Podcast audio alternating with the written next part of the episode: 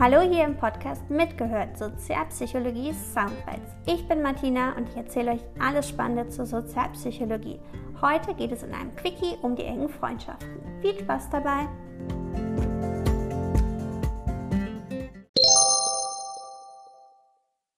Die Equity Theory haben wir im Endeffekt schon gesagt. Tatsächlich in Freundschaften und Beziehungen, wir sind glücklicher, wenn Kosten und Nutzen sich die Waage halten. Das ist am besten, auch in, auch in den ganz engen, intimen Beziehungen.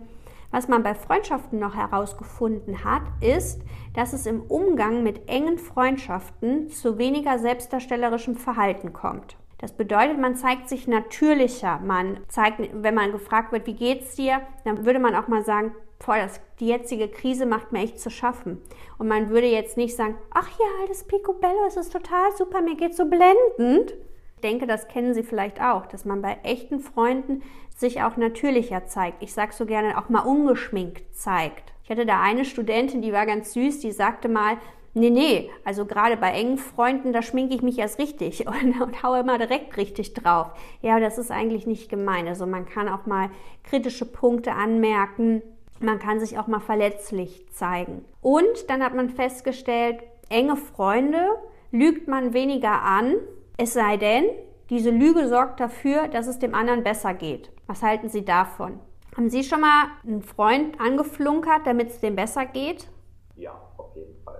Also im Endeffekt, wenn es gut für das Selbstwertgefühl oder die aktuelle Stimmung ist, dann machen wir vielleicht so eine Art Notlüge. Und vor allen Dingen, angenommen, jemand hat sich gerade getrennt, hat jetzt aber ein Date und ist schon auf dem Weg zu dem Date und hat eine Klamotte an, schickt ihnen ein Bild und sie denken sich, hu, hu, hu, nicht ganz so optimal.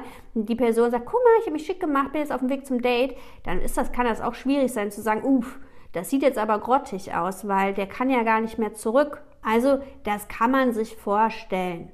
Natürlich hat man auch hier nochmal weiter nachgeguckt, die Geschlechterunterschiede bei Freundschaften. Man hat festgestellt, Männer sprechen, wenn sie mit, sich mit Kumpels treffen, über Frauen, Sex und Gefangenschaft in der Beziehung und gerne auch über Alkohol. Ist jetzt ein bisschen sehr stereotyp, ne? Und bei Frauen muss man sagen, der erste Punkt, die sprechen. Ich finde, da kann man an dem Satz schon Ende machen. Frauen sprechen.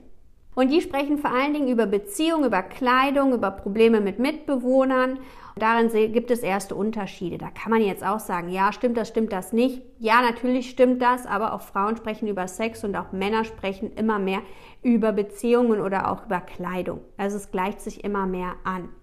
Frauen suchen sich bei anderen Freunden vor allen Dingen Personen, mit denen sie über Gefühle sprechen können und mit denen sie überhaupt sprechen können.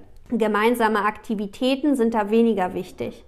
Männer suchen sich Freunde eher nach ähnlichen Interessen aus. Zwischendurch wird dann auch gesprochen. Und das stimmt, finde ich, tatsächlich häufig. Ich schlage da leider so ein bisschen aus der Reihe, weil ich mache immer gerne irgendwas und dabei kann man quatschen. Aber ich habe das auch schon mal mitbekommen, dass mich Freunde angerufen haben und Freundinnen angerufen haben und gesagt haben, sag mal, sollen wir uns treffen? Und dann sage ich, ja, was machen wir denn? Und dann sagen die, ja, wieso, quatschen. Und dann denke ich mir so, hä, ja, aber was machen wir denn eigentlich? Ja, quatschen. Und das ist häufig so, das finden viele total super und das ist auch total schön. Bei mir ist dann, ich grätsch dann manchmal so ein bisschen dazwischen, indem ich dann sage, ja, können wir denn nicht dabei irgendwie laufen gehen oder können wir nicht dabei irgendwie noch was anderes machen?